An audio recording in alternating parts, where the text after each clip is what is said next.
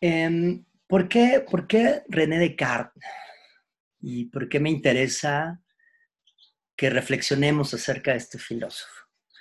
Em, Descartes es un filósofo que se va a apoyar del platonismo, se va a apoyar de la construcción platónica del mundo, y con él nace la noción de sujeto. Eh, también él es el, que inicia con esta, digamos, en la historia de la filosofía podemos ver tres momentos, eh, como así muy, muy generales, antigüedad, modernidad y posmodernidad. Los filósofos antiguos, eh, digamos, son filósofos que podemos como considerarlos desde los presocráticos, Sócrates, todos ellos, incluso todavía parte de la Edad Media. Ellos son parte de esta construcción eh, antigua. Eh, tienen todavía ciertas nociones eh, acerca del sujeto, todavía no es un mal término, pero voy introduciendo estos conceptos. Tienen una idea de sujeto vinculado íntimamente con eh, con la comunidad y con la polis. Es decir, el sujeto todavía tiene un vínculo con una idea comunal. ¿Qué es la comunidad? ¿Cómo funciona la comunidad? En cambio, en la modernidad, y para ello tiene eh, un gran peso em, la filosofía cristiana, y el cristianismo va a tener un gran impacto para el nacimiento del sujeto. Entonces el sujeto, em, a partir de esta idea del cristianismo y ya propiamente con, René Descartes, entonces ahí surge o nace eh, el sujeto, el sujeto moderno, que va a tener eh, ciertas consideraciones. Una de ellas, por ejemplo, está muy vinculada con el conocimiento cómo conocemos, qué es conocimiento, y por eso mi intención de vincularlo con la verdad. Eh, es decir, nos interesa o le interesa la filosofía moderna en gran medida reflexionar qué es la verdad, mientras que en la antigüedad tienen bien claro las nociones de verdad. La verdad es, eh, dicho en términos griegos, la calocagacía, lo bello, bueno, verdadero, junto, en la modernidad vamos a asistir a la fragmentación de esos tres conceptos. Entonces eso va a ser lo, primero que vamos a encontrar en la filosofía moderna. Em, y posteriormente, cuando lleguemos a la filosofía posmoderna, eh, ya no solamente vamos a hablar de esta fragmentación, sino que además em, a lo que vamos a acudir es que el sujeto posmoderno eh, no solamente está fragmentado, sino que está casi como diluido, o sea, como que se empieza, se empieza a desvanecer. Ya no tenemos tan claro nuestra noción de sujeto. El sujeto todavía tiene bases sólidas. En cambio, el sujeto posmoderno como que se nos va de las manos. O sea, ya no tenemos algo, algo, eh, Marx lo va a decir como todo lo sólido se desvanece en el aire. Esa es un poco la noción que vamos a empezar a tener del sujeto moderno, del sujeto posmoderno, perdón. ¿no? Entonces, el sujeto posmoderno, eh, de ahí que, por ejemplo, Michel Foucault le hable de una hermenéutica del sujeto, porque tiene que ver con cómo interpretamos ahora el sujeto. Ya no son cuáles son las bases, sino cómo lo interpretamos, porque al parecer se nos está yendo de las manos. Em, y bueno, entonces, los tres grandes relatos de la modernidad son, inician con, con René Descartes, siguen con Kant, y la gran culminación es Hegel. ¿no? Hegel es así como el filósofo, o sea, el que pone las reglas, el que nos dice con toda claridad, esto es el sujeto. El sujeto es un ser racional.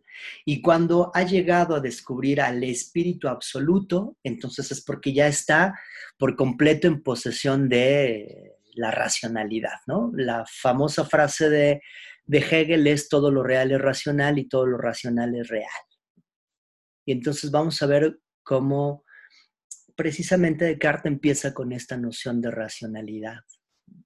Él es el primero que va a poner algo así como la llaga eh, o va a abrir eh, esta herida en el sujeto para ponernos ahí claramente que eh, algo importante, según Descartes, en el sujeto es la racionalidad.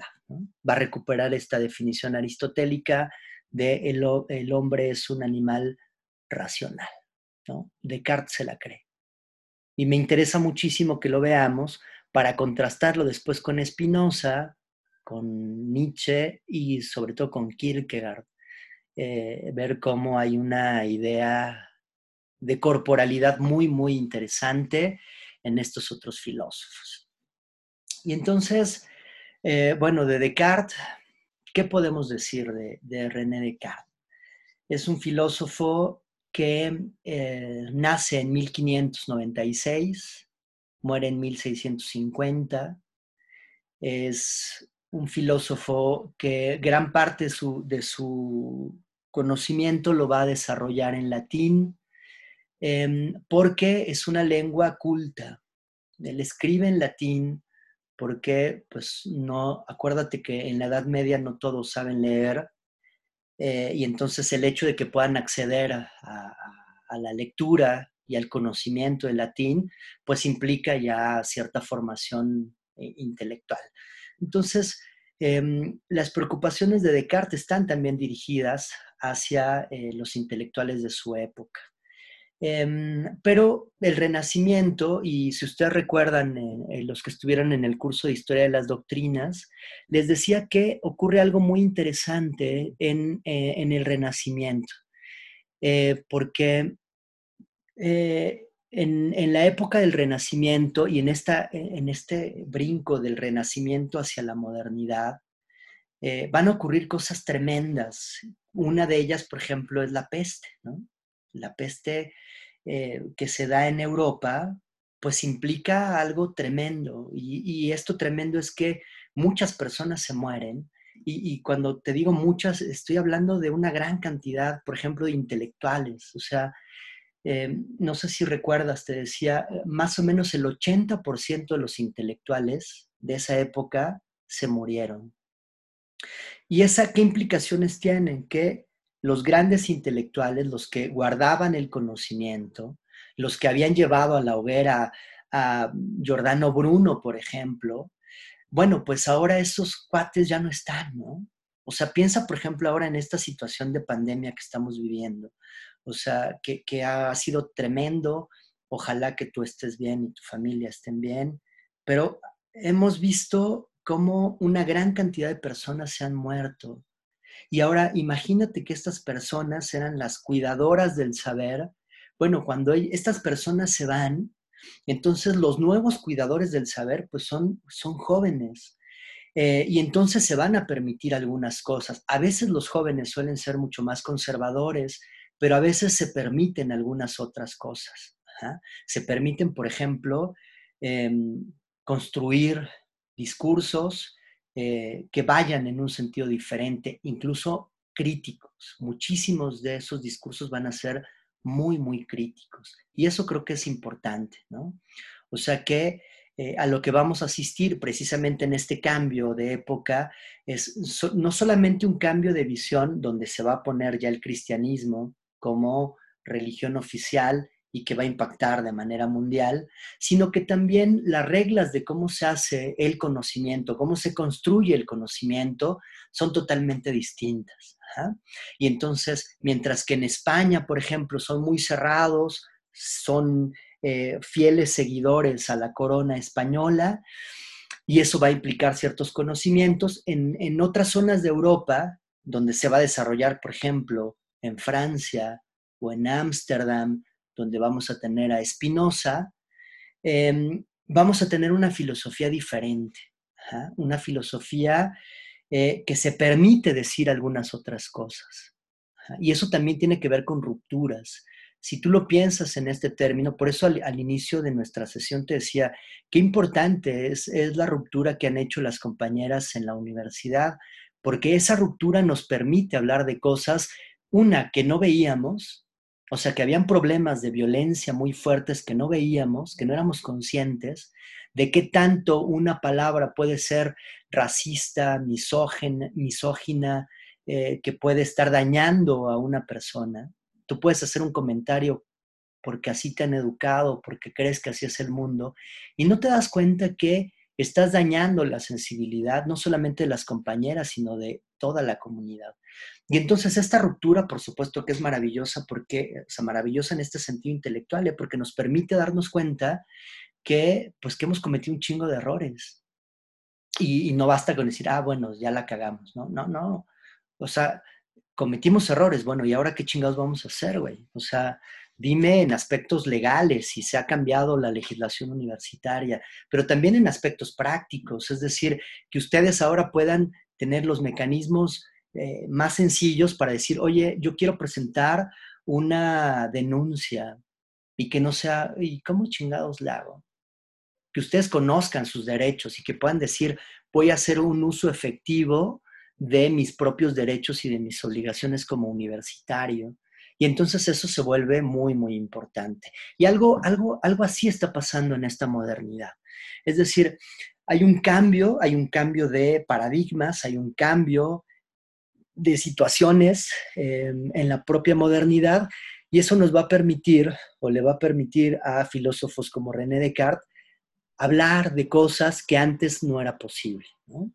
Eh, lo vimos, si recuerdan, los que estaban en, el curso de doctrinas, em, leímos a Giovanni Pico de la Mirándola y este filósofo maravilloso que nos hablaba del ser humano digno y libre, pues lo matan.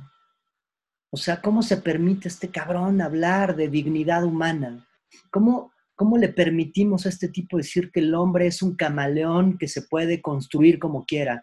Ni madres, eso no es posible. Aquí las cosas se construyen como yo digo y como dice la norma, y si no estás de acuerdo, entonces te matamos, te quemamos, te colgamos, te aniquilamos. Este cambio de paradigma nos da la posibilidad entonces de filósofos como René Descartes, con los que puedes o no estar de acuerdo, pero nos está permitiendo abrir una ventana que, que ahora nos mira de manera, nos permite mirarnos de manera distinta. Em, y bueno, entonces eh, lo primero que habría que decir de, René Descartes es que em, para nosotros, para la historia de la filosofía, va a ser muy, muy importante que em, es el primero que va a construir esta noción de subjetividad a partir de eh, una, una especie de duda radical. Es decir, va a construir un método, un método, un camino para que nosotros podamos comprender cómo se construye el conocimiento. ¿no? O sea, el conocimiento, recuerden un poco estas discusiones muy de la Edad Media, ¿no? Eh, que sí, cómo es el mundo y cuáles son los fundamentos. Y lo que está diciendo René Descartes, a ver, güeyes, no se peleen. O sea, no, no son opiniones, no es saber quién opina mejor, demuéstralo. ¿no? Y si tú eres capaz de demostrar que algo es así, pues te vamos a hacer caso. Incluso demuestra si, como él se atreve a decir, demuestra si, Dios existe o no existe, ¿no? Y entonces, bueno, eh, poner estas cosas en duda es algo increíble. Em, Descartes escribe las meditaciones metafísicas. Y, y, aquí ya empieza, fíjate, está construido de estos dos conceptos, meditaciones metafísicas. ¿Qué es meditar? Es, una buena pregunta. ¿eh? ¿Qué significa meditar? Y claro, ¿qué significa la metafísica? Me detengo, me detengo en la primera, ¿no? ¿Qué es, qué es la meditación? Eh, cuando nosotros meditamos, em, no se trata de un pensamiento automático. y por eso pudo haber ocupado pensamientos metafísicos, ¿no? Nos pudo haber dicho, bueno, voy a pensar cosas de la metafísica, ¿no? O razonamientos metafísicos. No, él dice meditaciones, porque lo que está haciendo con la duda es algo así como ponerle pausa. Cuando meditamos un poco es eso, ¿no? O sea, tú ya hiciste algo, piensa, no sé, en, en cosas que hayas hecho, ¿no? Te peleaste con alguien y te cabronaste y dijiste un chingo de cosas, bueno. Y después te dicen, oye, y medita lo que hiciste. Entonces vas, regresas y es un poco ponerle pausa y volver a poner las cosas y entonces mirarlas con, este, con esta otra mirada. Yo, yo medito y entonces pongo las cosas que tengo enfrente y las empiezo a observar de manera detenida, sin presión, sin, a ver, ah, a ver, lo veo, lo reflexiono, lo pienso, lo estoy meditando. Y, y, y, la meditación es, es lenta. Una meditación es generalmente, por ejemplo, los que practiquen yoga, la meditación eh, te recomiendan es enfócate en tu respiración. Y entonces tú vas a meditar y claro, seguramente han escuchado cosas como, bueno, pon tu mente en blanco. No, los yogis no te dirían, pon la mente en blanco, porque eso no se puede. No, no puedes borrar, o sea, porque, porque incluso pensar, eh, son, son, como de estas trampas del, del, pensamiento. Yo digo, bueno, no voy a pensar en nada y estoy pensando, ¿cómo chingados le hago para no pensar en nada? Y entonces eso me lleva a otros pensamientos y bueno, te enredas en una serie de pendejas que no. De lo que se trata es dejar que los pensamientos fluyan. Otra vez, ponerlos ahí y observarlos. Y la manera más prudente de hacer estas cosas, por eso es, por ejemplo, enfocarte en tu respiración. Entonces, ve cómo respiras. Y si estás respirando de manera profunda o estás respirando rápido, y te van a recomendar, no, no, a ver, no, no, no intentes cambiar tu respiración. No te juzgues, no digas, no, estás mal, güey. No. Ve cómo es tu respiración. Obsérvala. Ten la capacidad de ponerte enfrente y mirarte y decir, a ver, ¿cómo estoy respirando? Ah, cámara. Ok, ¿y eso cómo te hace sentir, cabrón? Ok. Eso es meditar, ¿eh? O sea, si tú crees que vas a ir a una clase de yoga para encontrar así la iluminación, no, en realidad es un poco ser consciente de tu propia corporalidad, algo así tan fácil, ¿eh? Ser consciente de que tú eres tú, de que eh, tienes ciertos procesos y eso suena tan fácil, pero al mismo tiempo es tan complicado porque siempre estamos ocupados y preocupados y entonces no, nos estamos siempre distrayendo. En cambio, cuando meditamos, pongo pausa, pongo las cosas enfrente y tengo la capacidad de decir, a ver, güey, ¿qué está pasando? Ok, y empiezo a ser consciente. Y nos dice Descartes, son meditaciones, es decir, yo voy a hacer eso, voy a suspender algo voy a tomarme el espacio, la calma, voy a mirar las cosas, pero el objeto de mi, meditación es la metafísica. ¿Y por qué la metafísica? ¿Por qué no dice meditaciones filosóficas, éticas, ontológicas, epistemológicas? Si gran parte de sus preocupaciones son precisamente epistemológicas, ¿no? ¿Por qué no dice meditaciones sobre la verdad? Eh, dice metafísicas. Y entonces esto tiene una gran importancia porque la metafísica em, generalmente a partir de Aristóteles suele definirse como esta ciencia que se enfoca sobre los primeros principios y las causas finales. Entonces la metafísica es algo así como la base de algo como si fuera una bolsa donde yo coloco todas las cosas, entonces la bolsa es para que no se me, se me vayan a, a salir y al mismo tiempo es el nudito que yo le pongo y entonces puedo decir, mira, aquí tengo todas las cosas. Eso pensaba un poco, muy banalmente, eso pensaba Aristóteles. Es el principio la, metafísica estudia los primeros principios, las causas finales de todo lo que hay en el mundo. Pero la modernidad se va a preguntar acerca de la metafísica como en otro sentido.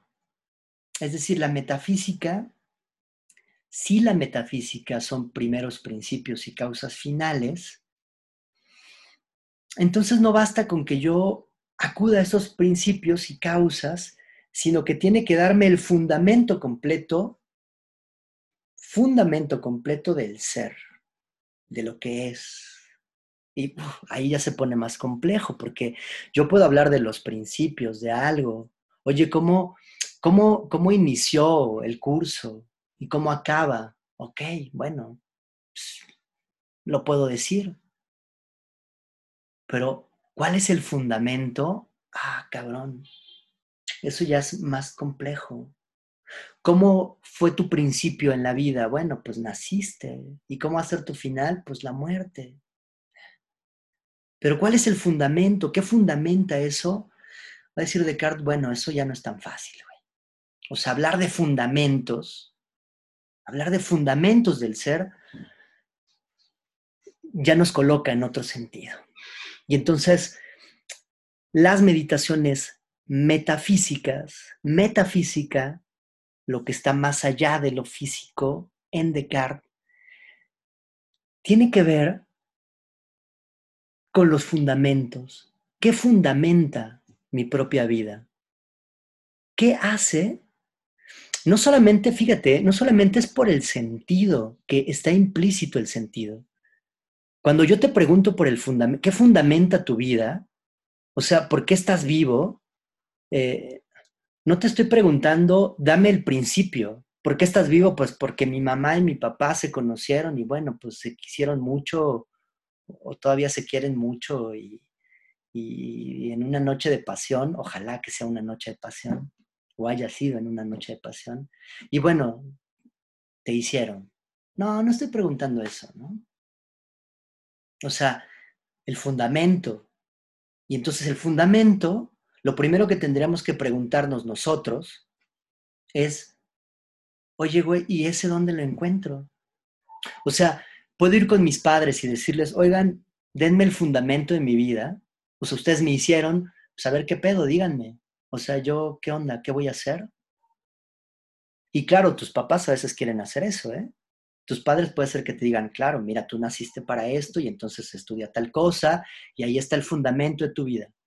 Tienes que seguir mis pasos o evitar los que yo he dado, etc. Y no sé qué te parezca, qué te parezca esa respuesta, pero no suele ser una una, respuesta muy convincente. Eh, si eres creyente, claro, puedes ir con Dios y decirle, oye, Dios, ¿cuál es mi fundamento? Y bueno, sigue los preceptos religiosos de la religión que quieras. Y, ok, obedece los mandamientos, eh, asiste a los ritos religiosos, y con eso ya. Y entonces para Descartes no es suficiente. Y fíjate, te estoy hablando de una época donde son profundamente creyentes. O sea, donde hablar de la creencia de Dios no era como de, ah, sí creo o no creo, era una cuestión vital también. Pero esa vitalidad implica también un modo diferente de percibir lo que es la divinidad. Y entonces, cuando hablamos de Dios, o en términos de René Descartes, cuando Él se está preguntando de Dios, no es el mismo Dios al que nosotros acudimos. No es la misma idea de divinidad. E, es, es otra. Y esa poco a poco le vamos a ir entrando nosotros en, en las meditaciones metafísicas. Porque si te das cuenta, lo que está haciendo René Descartes es meditar sobre, es decir, poner ahí frente a él el fundamento del ser, no solo de su vida, del ser. ¿Por qué estamos aquí? ¿Por qué la humanidad está aquí? Está para adorar a Dios, está para reproducirse, está para... ¿Para qué? Para construir conocimientos, ¿para qué? ¿Para qué chingados estamos aquí? Y entonces eso se vuelve, em, creo, un, un texto, las meditaciones metafísicas se vuelven un texto emocionante, porque estoy seguro que varios de ustedes se lo han preguntado, ¿eh? O sea, se han preguntado, oye, y como, ¿por qué chingados estamos aquí en el mundo? ¿Por qué hay seres humanos? Ahora con la pandemia, bueno, ¿y qué pasaría si de pronto, pum, los borramos a todos? ¿Qué pasaría? ¿Cuál es nuestro fundamento? Eh, ahora, el hecho de que muchos hayan tenido que quedar en casa, que, no podamos tener estas reuniones en nuestros espacios habituales, por supuesto que nos hace pensar, oye, ¿y cómo se construyen los conocimientos? ¿Cómo se construyen las clases? ¿Cómo se hace filosofía? Y tiene que ver, estas preocupaciones creo que tiene que ver muchísimo con lo que se está preguntando René Descartes. Y te digo, por eso a mí me parece que es un filósofo muy interesante, así emocionante. ¿no? Em, Descartes, entonces, en estas meditaciones, en, estas meditaciones metafísicas, em, lo va a desarrollar en seis momentos. Y es muy interesante que uno pueda ver el título de cada una de estas meditaciones. Se voy a llevar a cabo seis meditaciones metafísicas y entonces te leo los títulos. ¿no? La primera, de las cosas que pueden ponerse en duda. Y, claro, cuando uno, uno, empieza a ver el, el, proyecto cartesiano, entonces empieza a adquirir también mucho sentido esto que te digo acerca de los fundamentos. ¿no? Em, la primera meditación de las cosas que pueden ponerse en duda. Eh, podría decirnos em, meditaciones metafísicas. Mi primera meditación es sobre si Dios existe, ¿no? Si estoy hablando de fundamentos, ¿por qué no empezar con Dios? Bueno, porque tiene todo un proyecto de Descartes, ¿no? No puedo empezar con Dios. No puedo decir, voy a dudar de Dios, ¿por qué? Porque tengo primero que decir si es posible que yo pueda ejercer esa duda, que tiene que surgir naturalmente a partir de la meditación. Y esto es muy padre en, Descartes porque en serio uno se la cree, o sea, cuando tú lees las, seis meditaciones, neta el güey te la crees y si te imaginas que un día Descartes estaba así en su casa y casi como si fuera una ocurrencia, como que dijo, güey, no mames, tengo que meditar. Y entonces agarró, prendió la chimenea y empezó a pensar. O sea, uno lo lee y dice, güey, sí, parece que es así. No, no, es decir, seguramente todo esto lo hizo en otro contexto, pero es padre cómo utiliza la propia ficción para introducirnos eh, en este tipo de pensamientos. Meditación 1, de las cosas que pueden ponerse en duda. Meditación 2, de la naturaleza del espíritu humano y que es más fácil de conocer que el cuerpo. Y esta definición va a ser muy importante, porque empieza a hablar de naturaleza. Es decir, hay algo que está, dice, según Descartes, es algo obvio. ¿Qué es el ser humano? Y ahí hay una definición. ¿Qué es el ser humano? Es espíritu y es cuerpo. Son las dos cosas, espíritu y cuerpo. Y lo que no es tan padre es el cuerpo. Y bueno, ahí vamos a ver, eso es lo que no me gusta de Descartes, por ejemplo, que con él la modernidad va a tener un desprecio horrible acerca de la corporalidad. Em, a veces uno se pregunta, ¿por qué tenemos esta idea de que los filósofos desprecian el cuerpo? Es como, no, no, güey, yo soy filósofo, o sea, yo ejercicio y salud, no. O sea, eso son banalidades, son pendejadas. Yo solo me interesa el intelecto. No, güey, no mames, no. Eh, esa es una idea que nos viene de Descartes y que está muy mal y que hay que, hay que señalarla y después, después con Spinoza espero que nos demos cuenta de por dónde va el asunto. Pero aquí empieza esta división que viene desde, el cristianismo. ¿eh? Si no es Descartes el culpable de todo. Hay una idea, una noción de, de cristianismo que nos permite esta división entre el cuerpo y el espíritu y lo bueno es en términos cristianos, el alma y el cuerpo es lo que se desprecia. El alma es lo que se puede purificar, el cuerpo siempre es sucio. Em, tercera meditación, de Dios que existe. fíjate, está padre el título, ¿eh? de Dios. Mi, tercera meditación, voy a, voy a meditar sobre Dios, pero inmediatamente estoy dando la respuesta que existe. O sea, yo no voy a hablar de Dios no existe, Dios no es, te voy a demostrar por la vía de la meditación que Dios está ahí. Meditación 4, de lo verdadero y de lo falso. Y ahí uno podría decir, oye, ¿y no debió de haber empezado con eso? De lo verdadero y lo falso, ¿no es lo primero que yo puedo preguntarme a ver si hay, si eso es posible? Porque si no, entonces implica una duda. Pero te vas a dar cuenta que en esta meditación 4, de lo verdadero y de lo falso, no tiene nada que ver con esta duda inicial, sino que la verdad y falsedad tiene que ver con un proceso de conocimiento. Si primero tengo que preguntarme si es posible que conozca y después, una vez que yo pueda decir sí, sí conozco, entonces ya te pueda decir, ok, esto sí es conocimiento, esto no es conocimiento. Entonces, esa es meditación 4. Meditación 5, de la esencia de las cosas materiales. Y es muy raro, ¿eh? Fíjate, te leo todo el, título. De la esencia de las cosas materiales y otra vez de la existencia de Dios. Y entonces uno dice, a ver, hace rato me decías que la esencia, es decir, el espíritu y el cuerpo, y que el cuerpo se, es chafa. Sí, pero, dice Descartes, tiene una esencia también y, como es una esencia divina, entonces tengo que vincularlo con la existencia de Dios. Si yo no puedo darle una esencia a las cosas materiales, podría implicar que Dios no exista. Y entonces, claro, Dios existe. Por eso la meditación 5. Y la meditación 6 es de la existencia de las cosas materiales y de la distinción real entre el alma y el cuerpo.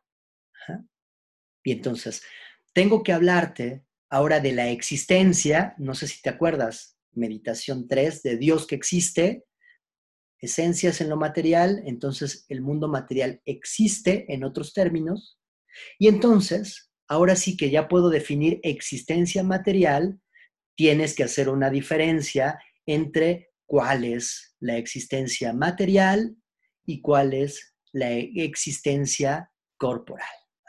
Y, eso lo vamos a encontrar desde, casi desde el inicio en René Descartes, a lo que se refiere con res extensa y res cogita. Es decir, cosas que se piensan y cosas eh, corporales. Esas, esas son, son las seis meditaciones. No vamos a, digo, no, no podemos revisar las, las seis meditaciones. Si tú puedes, éntrale al texto, sería, creo que sería saludable que, pudieras eh, leerlo si, si, te interesa y quieres. Digo, también es un, sé que es un texto complejo, complejo entonces, bueno, si, si en algún momento te dan ganas, creo que, eh, espero que después del curso puedas acceder a, la lectura de René Descartes. Y entonces, bueno, eh, ese, es el proyecto de, René Descartes para hablarnos de lo que es el mundo. La metafísica, entonces, la metafísica va a estar como sustento, son meditaciones metafísicas, te decía, porque la metafísica va a ser la ciencia primera, la ciencia de los fundamentos, son las raíces. Él, utiliza esta metáfora.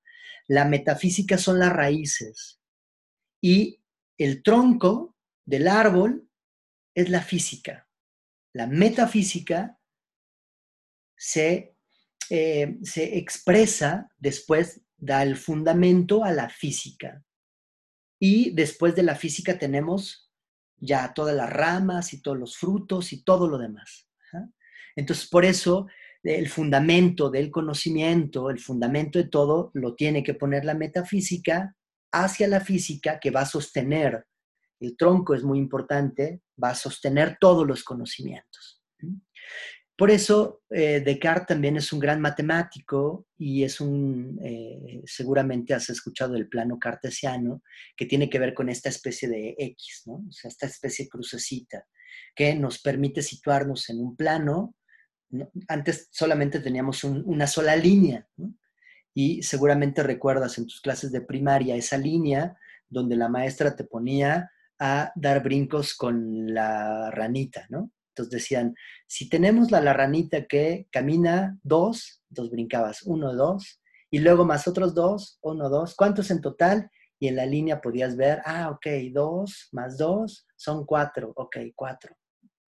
Pero Descartes agrega un plano extra, un plano hacia arriba.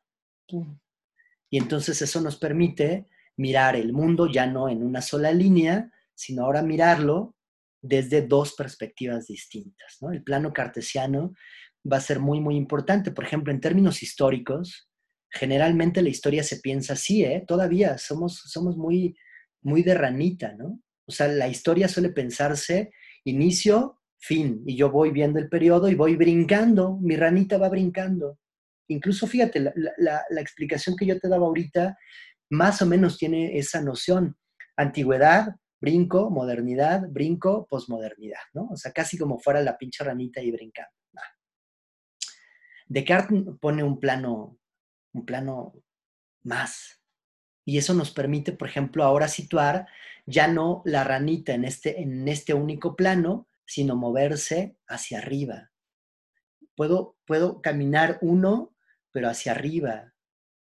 O tres y uno hacia arriba. Es decir, me permite un movimiento distinto.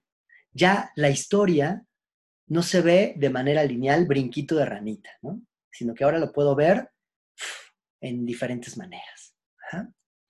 Em, y entonces, bueno, la física en, Descartes por eso también va a ser muy, muy importante. Me permite darme cuenta del movimiento, del movimiento de la historia, de la filosofía, etc. E, e, es muy interesante, por ejemplo, cuando eh, si ustedes intentan construir una historia, una historia de la filosofía a partir del plano cartesiano, se vuelve mucho más interesante porque ya no tengo que pensar solamente en la temporalidad, sino que ahora, por ejemplo, puedo pensar en términos de problemas. ¿Qué le interesaba a Sócrates y a Platón y a Foucault y a Deleuze y a otros filósofos?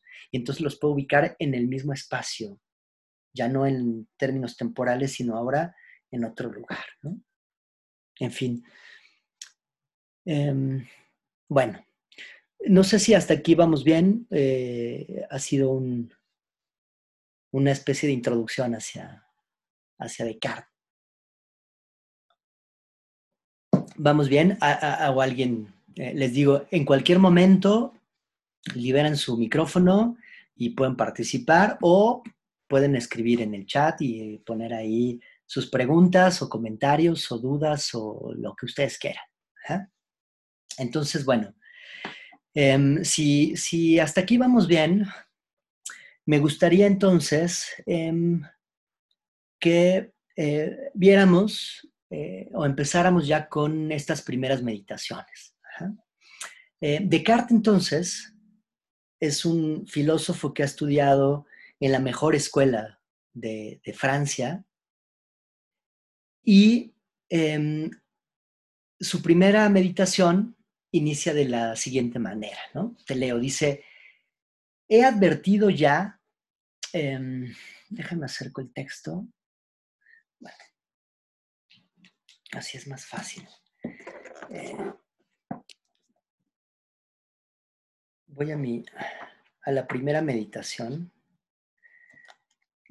y lo leemos directamente, ¿no? Dice, de las cosas que pueden ponerse en duda, es la misma, lo que yo hice fue escanearles este texto y les compartí eh, de manera digital.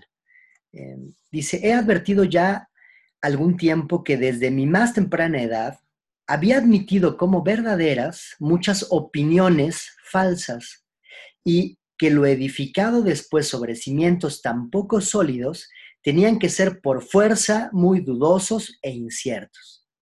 De suerte que me era preciso emprender seriamente una vez en la vida la tarea de deshacerme de todas las opiniones a las que entonces había dado crédito y empezar todo de nuevo desde los fundamentos, si quería establecer algo firme y constante en las ciencias.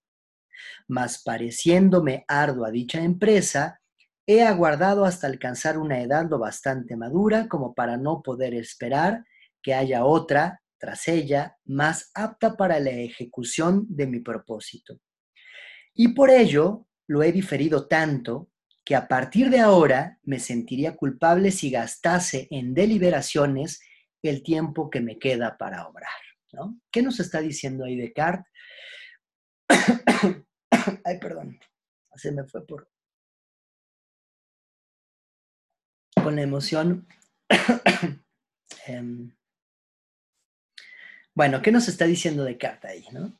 Nos está diciendo que em, ha descubierto que a lo largo de toda su formación se da cuenta que el conocimiento siempre ha estado con e, esta especie de dimes que se contradicen. De pronto me dice alguien, la Tierra es plana, y luego me dice, no, no, no es cierto, güey, te equivocas, la Tierra no es plana. Eh, el mundo funciona de esta manera, y después me dicen, no, te equivocas, en realidad el mundo funciona de esta otra manera, ¿no? Y él se pregunta, bueno, ¿y cómo le hacemos para determinar que algunas cosas sí son o algunas cosas no son? Eh, ¿Qué es lo que le da fundamento al conocimiento y lo hace diferente de las opiniones? Porque tú puedes opinar lo que quieras, puedes opinar que la, Tierra es plana, ¿no? Todavía hay quien lo cree así, o que la Tierra es redonda, en realidad. Mm, es, fíjate, es algo que es muy complejo saberlo, ¿no?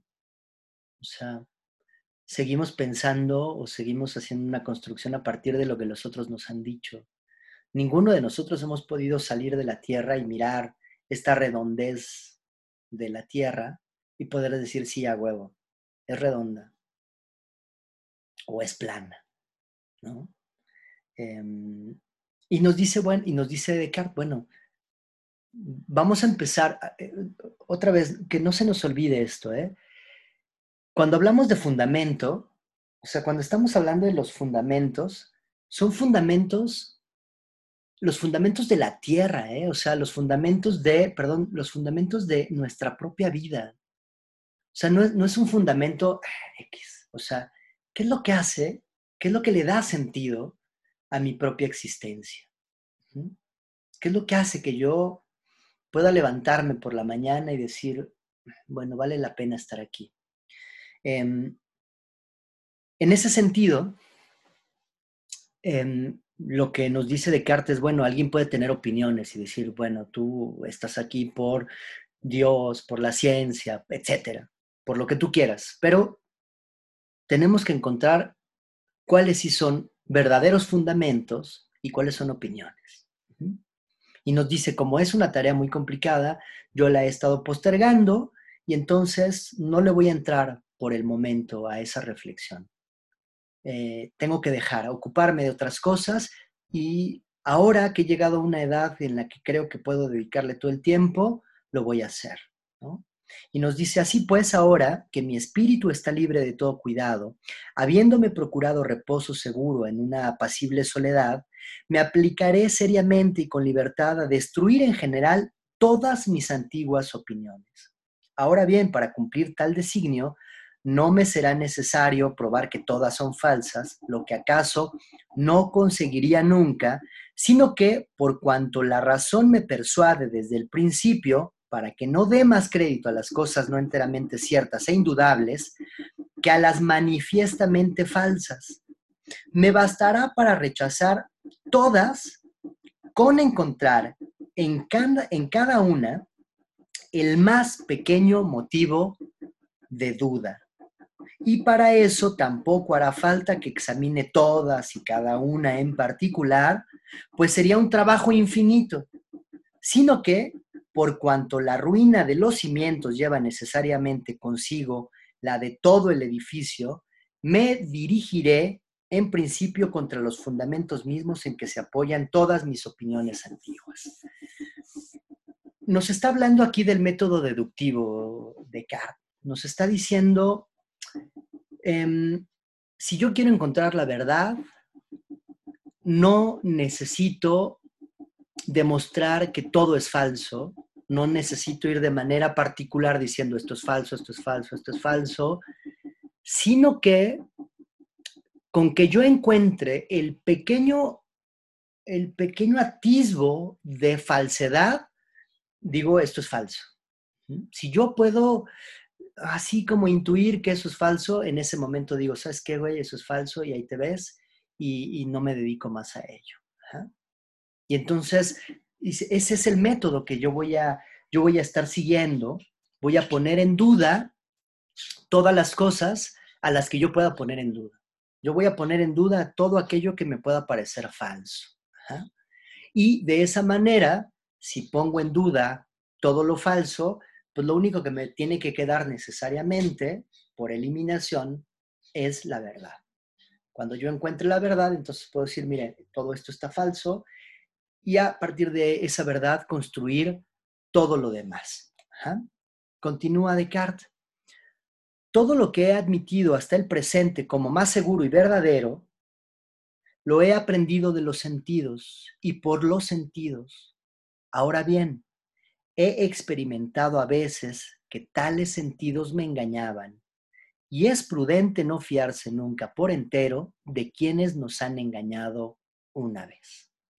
Y aquí ya empieza Descartes con, em, con una reflexión muy, muy poderosa, porque eh, antes de fijarse en el mundo y lo que lo rodea, dirige su mirada hacia sí mismo y se da cuenta que sus propios sentidos lo engañan, que la mirada es, eh, eh, es falible, que mi oído no siempre es el más adecuado, que mi tacto, mis percepciones, etcétera. Que yo he confiado en mis sentidos muchas veces y no siempre me ha dado el mejor resultado. Que a veces, a veces mi sentido, fíjate, no siempre, ¿eh? pero nos dice, si una vez me engañó, yo no puedo confiar en los sentidos. Oye, Descartes, pero es que, mira, hay veces que eh, lo frío, pues te lo muestra como frío. Sí, pero hay veces que yo siento frío y en realidad es porque estoy enfermo. Y no es que haga frío, es que estoy enfermo, no tengo la capacidad de sentir bien lo que ocurre en el mundo. Yo a veces veo las cosas y me confundo, entonces no puedo fiarme por completo en mis sentidos. Y como no puedo confiar en mis sentidos, lo primero que voy a hacer es empezar a ponerlos en duda. ¿Mm? Sigue Descartes, fíjate. Dice, pero, aun dado que los sentidos no se engañan a veces, tocante a las cosas más perceptibles o muy remotas, ¿acaso hallemos otras muchas de las que no podamos razonablemente dudar? Aunque las conozcamos por su medio, como por ejemplo que estoy aquí sentado junto al fuego con la bata puesta y este papel en mis manos y cosas por el estilo. ¿Y cómo negar que estas manos, este cuerpo, sean míos? sino es poniéndome a la altura de esos insensatos cuyo cerebro está tan turbio y ofuscado por los negros vapores de la bilis, que aseguran constantemente ser reyes, siendo muy pobres, ir vestidos de oro y púrpura, estando desnudos, o que se imaginan ser cacharros o tener el cuerpo de vidrio, mas los tales son locos, y yo no lo sería menos si me rigiera por su ejemplo. Y vean, esto es padrísimo en Descartes porque nos dice, bueno, yo he dudado del cuerpo, pero hay cosas que si yo afirmo podría parecer que estoy perdiendo la cabeza. O sea, está bien, he escuchado mal a veces, he visto mal a veces, pero de lo que no puedo dudar es que, pues, que tengo cuerpo. Que estas manos son mis manos, o sea, que, si le hago así, bueno, me toco y que ahorita estoy frente a la computadora viendo virtualmente a muchos de ustedes. No puedo dudar de eso, dice Descartes, ¿no? O si lo dudo, bueno, pues entonces me parezco a esos locos, ¿no? O sea, piensen un poco, eh, eh, es la época del siglo de oro español, es la época en la que em, tenemos, por ejemplo, eh, la gran producción de, Cervantes, de este caballero de la triste figura que parece loco, ¿no? que de pronto dice yo soy un caballero y entonces va y pelea con gigantes. le dicen, eh, güey, eso no es un gigante, es un molino. Entonces parece, parece que, que, el Quijote está loco, o que el licenciado Vidriera, o que, etcétera, ¿no? Tenemos ahí un montón de ejemplos de eh, personas que creen que son reyes y que en realidad son pobres, que van vestidos de cierta manera y que en realidad no lo son. Y dice, bueno, si yo te digo que este cuerpo no es mío y estas manos no son mías, pues no chingues, o sea, eres loco, güey. O sea, no hay manera de, hacerte el paro. O sea, tú de plano perdiste la cabeza, perdiste la cordura y estás loco. O sea, mal parece que le ha dado al clavo este Descartes, ¿no? O sea, nos dice, claro, ok, ya encontramos nuestra primera verdad, ¿no? No puedo dudar de mi cuerpo. Puedo dudar de mis sentidos, pero no del cuerpo. Y casi, fíjate, casi ya nos ha convencido. Decir, claro, sí cierto, pues ¿cómo voy a dudar de que estoy aquí? O que tú estás sentado ahí en tu casa o que estás frente a un dispositivo electrónico. Y nos dice inmediatamente después Descartes, con todo, debo considerar aquí que soy hombre y por consiguiente que tengo la costumbre de dormir y de representarme en sueños las mismas cosas. Y a veces cosas menos verosímiles que esos insensatos cuando están despiertos. ¿Cuántas veces no me habrá ocurrido soñar por la noche, que estaba aquí mismo, vestido junto al fuego, estando en realidad desnudo y en la cama. En ese momento estoy seguro que yo miro este papel con los ojos de la vigilia, de que estaba eh, e, esta cabeza que muevo no está soñolienta, de que alargo esta mano y la siento de propósito y con plena conciencia. Lo que acaece en sueños no me resulta tan claro y distinto como esto.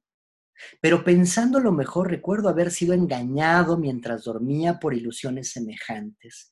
Y fijándome en este pensamiento, veo de un modo tan manifiesto que no hay indicios concluyentes ni señales que basten a distinguir con claridad el sueño de la vigilia, que acabo atónito.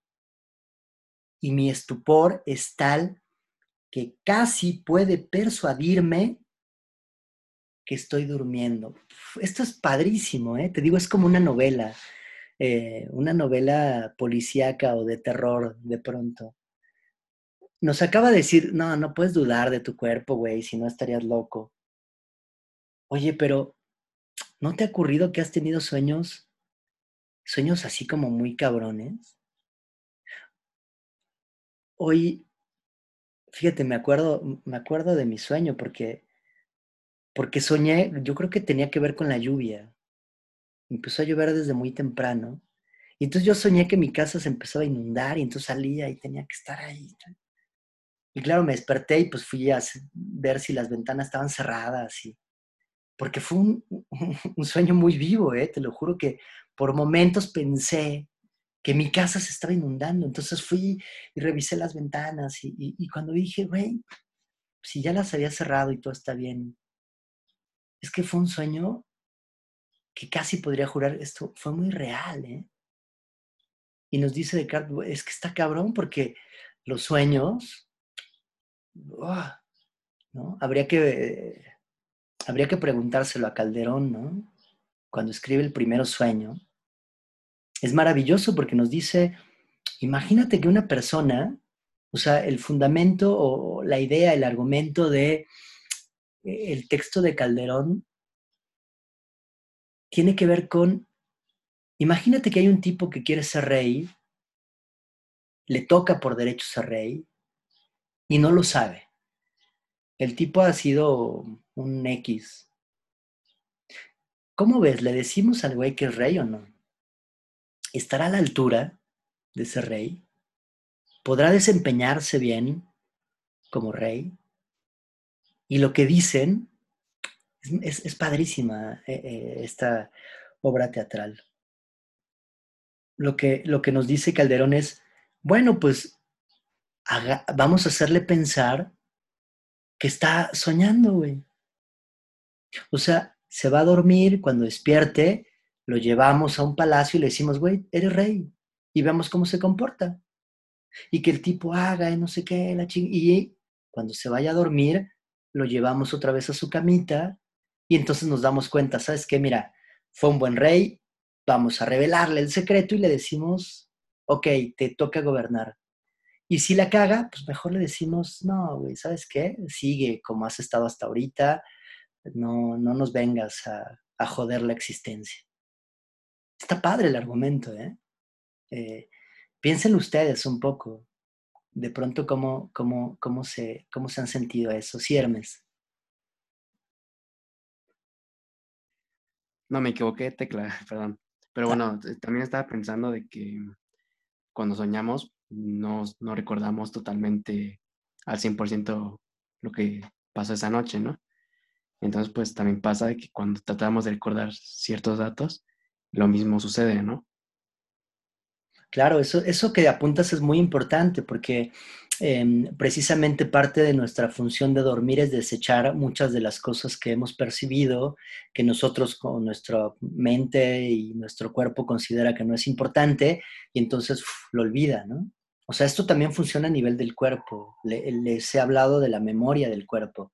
Eh, un músico, cuando está tocando, aprendiendo a tocar el piano, eh, lo que tiene que hacer es, le llaman así, es una memoria del cuerpo. Mi, cuerpo tiene que adaptarse a estos nuevos movimientos, y entonces cuando toque el piano, entonces al principio me cuesta, ¿no? Si han intentado tocar la guitarra, uno es torpe, ¿no? Y es como, a, ver, pon, entonces no puedes cambiar de, cuerda tan fácil. Tu, tu, cuerpo no sabe cómo moverse y poco a poco lo va aprendiendo.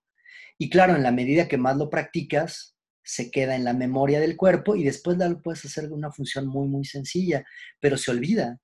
O sea, si tú lo dejas de practicar, se olvida y entonces por muy bien que tocaras, tu, tu cuerpo otra vez se vuelve a poner torpe. Lo que hace la mente es algo muy parecido. O sea, muchos de ustedes, por ejemplo, seguramente han leído textos maravillosos que ya se les olvidó.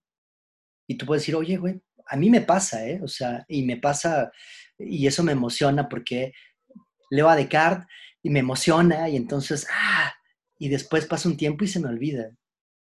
Y lo vuelvo a leer, digo, güey, no mames, es increíble este cabrón, ¿no? Em, porque así funciona. O sea, el olvido no solamente está, como, como señala Hermes, en cuando estamos despiertos, sino cuando estamos dormidos también, ¿no? Y esto nos llevaría a una especie de sugerencia. ¿Qué pasaría, por ejemplo, si de la misma manera que nos entrenamos despiertos, ¿se acuerdan Heráclito?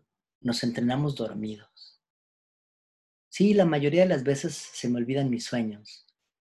¿Y por qué no te entrenas? ¿Por qué no entrenas tus sueños y los empiezas a recordar? Y empiezas a ser consciente de lo que estás soñando. Ah, sería increíble, ¿eh? O sea, es, es, es una buena sugerencia, es, un, es una buena recomendación, ¿eh?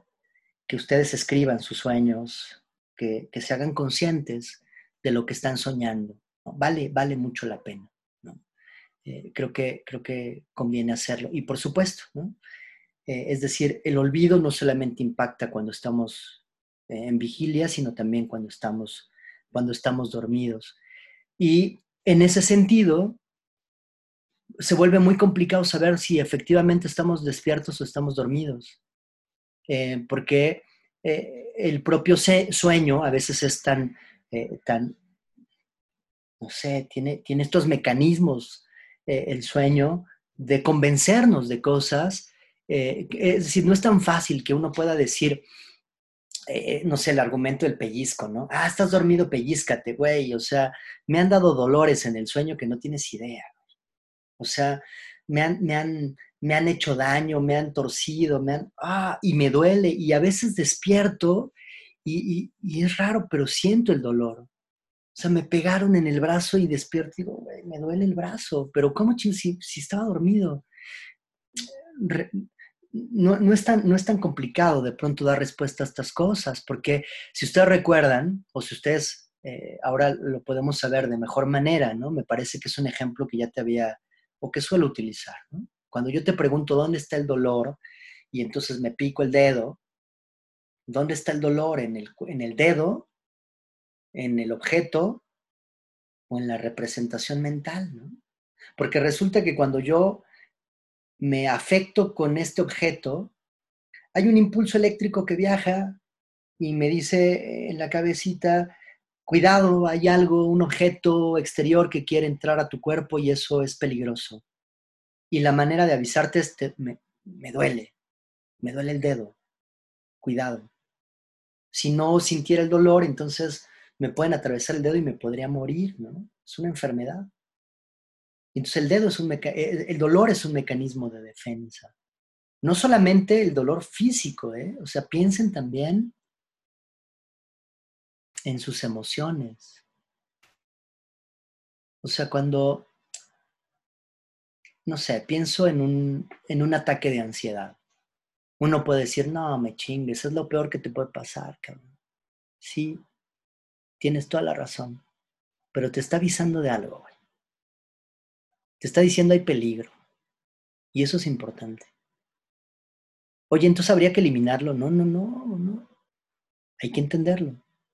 De la misma manera que puedo entender que un objeto me puede hacer daño en el ámbito de las emociones. Tengo que aprender cómo está funcionando el dolor. Y por eso se vuelve tan complicado poder decir así de una manera como bien fácil, ¿no? Ay, güey, es bien fácil, estoy dormido, estoy despierto. Parece que es algo obvio. Nos dice Descartes, no, no, espérate, no es tan obvio, ¿eh? O sea, si lo piensas bien, no es tan obvio. ¿Cómo sabes en realidad que estás despierto, que estás dormido?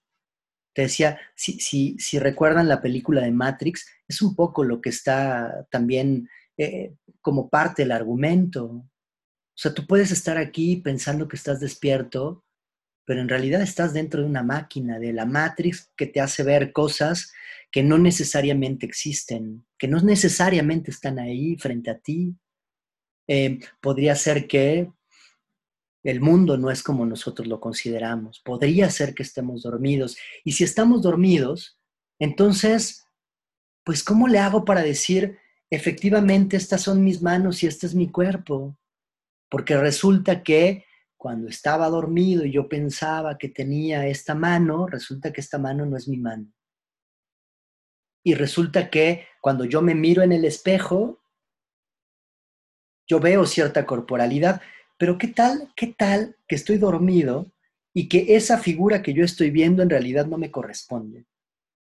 Que en realidad mi figura física es totalmente diferente el modo en el que me veo, y esto es, fíjate, parece que estoy diciendo una, una barbaridad, ¿eh? pero en serio piénsenlo, medítenlo con Descartes.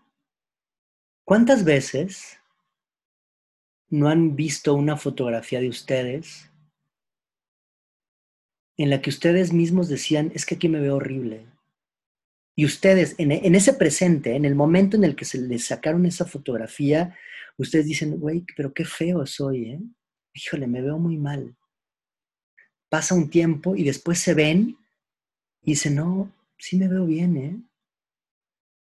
Porque no sé si te das cuenta, lo que estás experimentando en el presente y en ese momento no nos permite mirarnos desde afuera. Por eso uno a veces es durísimo con uno mismo, ¿eh? O sea, te ves y te juzgas y te, te pendejeas y te jodes y te, te dices cosas horribles. No, güey, la cagas. Ah. Y cuando pasa un rato y uno se da la posibilidad de mirarse, de pronto dices, ah, cabrón, pues no, no, estaba tan así, ¿eh? Creo que las cosas no eran tan malas. O al revés también, ¿eh? Pero, pero fíjate, o sea, te pongo estos ejemplos para que te des cuenta que no es tan fácil la distinción entre el sueño y la vigilia. Em, a veces uno mismo, cuando ocurren cosas horribles, se siente como dentro de un sueño, como si tú mismo dices, güey, o sea, no, esto no puede estar pasando, o sea, ¿qué pedo? ¿Qué, qué, qué? O sea, ¿dónde chingados estoy? ¿no? O te sientes como si no pertenecieras a este universo. Y claro, de cierta manera es así. O uno está como fuera, desencajado. Te sacan, te sacan de ahí. Y nos dice Descartes, por eso no es tan fácil esta distinción. No basta con que yo diga, ah, mira, sí, estas son mis manos. No, es que ser consciente de toda mi corporalidad implica mucho más allá que yo pueda tocarlas y, sentirlas. Te decía, es justo como esta, esta idea de meditación donde yo pongo todo enfrente de mí y empiezo a ser consciente de mi respiración, de lo que es mi cuerpo sin juzgarlo sin decir está muy mal tu corporalidad. A ver, primero tengo que ser consciente de lo que estoy siendo. Em, y, y Descartes nos está introduciendo en una duda tremenda. Nos dice, yo quiero la verdad y entonces empecemos, empecemos con la duda del cuerpo, ¿Cómo sé que tengo este cuerpo? Y nos dice Descartes, no, no lo sé. No puedo saberlo. No puedo saber si este cuerpo en realidad es mi cuerpo. Porque podría ocurrir que esté soñando. Podría ocurrir que mi verdadero cuerpo esté acostado, mientras que yo estoy, esto es una imagen solamente, y entonces yo creo que tengo un cuerpo cuando en realidad no lo tengo. Eh, y esa es la primera, es decir, es una duda tremenda, ¿eh? Que les digo, creo que estoy seguro que es una sensación que muchos hemos experimentado, o sea, sentir que tú no eres tú, sentir que eh, eres ajeno a ti, que, que, la propia proyección que haces de, de, tu cuerpo, de tu vida, de lo que eres, como que no corresponde a, lo que tú estás pensando. Eh, fíjate, nos dice después Descartes, ¿no? Sigo con, con la lectura, dice, así pues, supongamos ahora que estamos dormidos y que todas estas particularidades, a saber que abrimos los ojos, movemos la cabeza, alargamos las manos, no son sino mentirosas ilusiones. Y pensemos que acaso ni nuestras manos ni todo nuestro cuerpo son tal y como lo vemos. Con todo, hay que confesar al menos que las cosas que nos representamos en sueños son como cuadros y pinturas que deben formarse a semejanza de algo real y verdadero, de manera que por lo menos esas cosas generales, a saber, ojos, cabeza, mano, cuerpo entero, no son imaginarias, sino que de verdad existen. Pues los pintores, incluso cuando usan del mayor artificio para representar sirenas y sátiros mediante figuras caprichosas y fuera de lo común, no pueden, sin embargo, atribuirles formas y naturaleza del todo nuevas, y lo que hacen es solo mezclar y componer partes de diversos animales. Y si llega el caso de que su imaginación sea lo bastante extravagante como para inventar algo tan nuevo que nunca haya sido visto, representándonos así su obra una cosa puramente fingida y absolutamente falsa, con todo, al menos los colores que usan deben ser verdaderos. ¿no? Y entonces, otra vez, Descartes nos vuelve a llevar al, precipicio, nos dice, dudemos de todo. ¿no? Ok, oh, tremendo. Y nos dice, bueno, está bien, ¿no? No puedo dudar de todo, así de manera general, vamos a ir viendo de qué cosas podemos dudar. ¿no? Del cuerpo, puedo dudar de mis sentidos, ok, sí, de mis sentidos, pero no puedo dudar de que estoy aquí, ah, ok, estoy más tranquilo. Bueno, aunque en realidad sí, porque si esto fuera un sueño, tremendo, o sea, no puedo saber que este cuerpo es mío. Ay, uno se siente abandonado y de, de pronto te vuelve a decir, bueno, bueno, espérate, pero aunque, aunque no sea verdadero, bueno, tiene que tener un fundamento verdadero, o sea, Las figuras, pues son verdaderas, no importa qué hagas con esas figuras, no importa qué hagas con esos colores, no importa la manera en la que lo hayas construido de manera general, tiene, tiene cierta, em, tiene cierta, ¿cómo decirlo? Tiene, tiene cierta verosimilitud, ¿no? Y entonces eso va a ser muy, muy importante. ¿ah? Que, que para, para, ¿no? Que, ¿no? que podamos decir, bueno, entonces este fundamento, este fundamento no es tampoco tan al vacío. Puedo dudar de las cosas y entonces sí te das cuenta que nos está conduciendo en una duda específica, dudo del cuerpo, dudo de los sueños, pero todavía está esta aspiración de la verdad. Bueno, las figuras y los colores tienen que ser verdad, ¿no? O sea, aunque el pintor ponga cosas ficticias, bueno, se apoya de algo, de figuras, formas, colores. No puede ser tan arbitrario. Entonces, eso sí tiene que ser verdadero pero inmediatamente otra vez nos vuelve a conducir, ¿no? al precipicio. Eh, nos dice,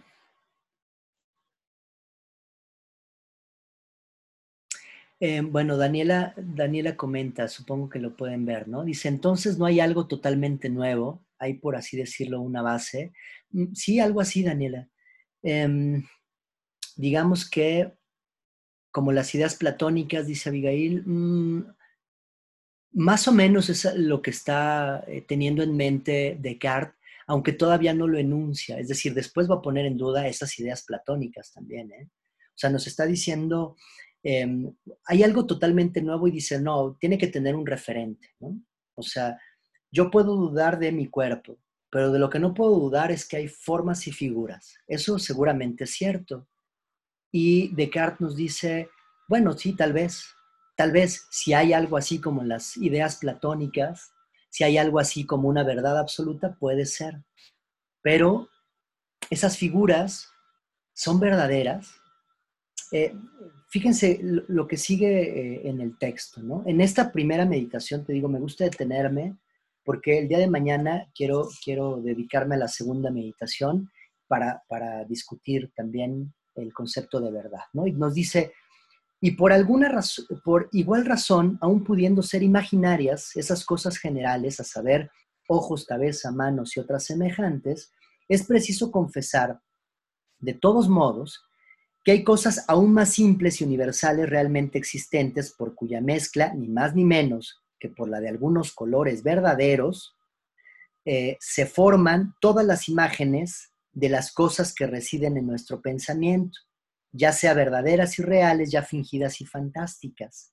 De ese género es la naturaleza corpórea en general y su extensión, así como la figura de las cosas extensas, su cantidad y magnitud, su número y también el lugar que, en que están, el tiempo que miden su duración y otras por el estilo. ¿no? Nos dice, sí, aparentemente el mundo tiene un fundamento, Em, yo no sé, todavía no nos dice cuál es ese fundamento, pero de que hay figuras y hay colores y que hay representaciones en espacio, tiempo, cantidad, eso es obvio. O sea, yo tengo que hablar de las cosas de alguna manera, aunque sean ficción, tengo que enunciarlas de alguna manera. Eh, y esa podría ser la verdad, nos dice Descartes. Y hay una gran referencia ahí sobre, em, sobre las ciencias, empieza a acercarse hacia la ciencia.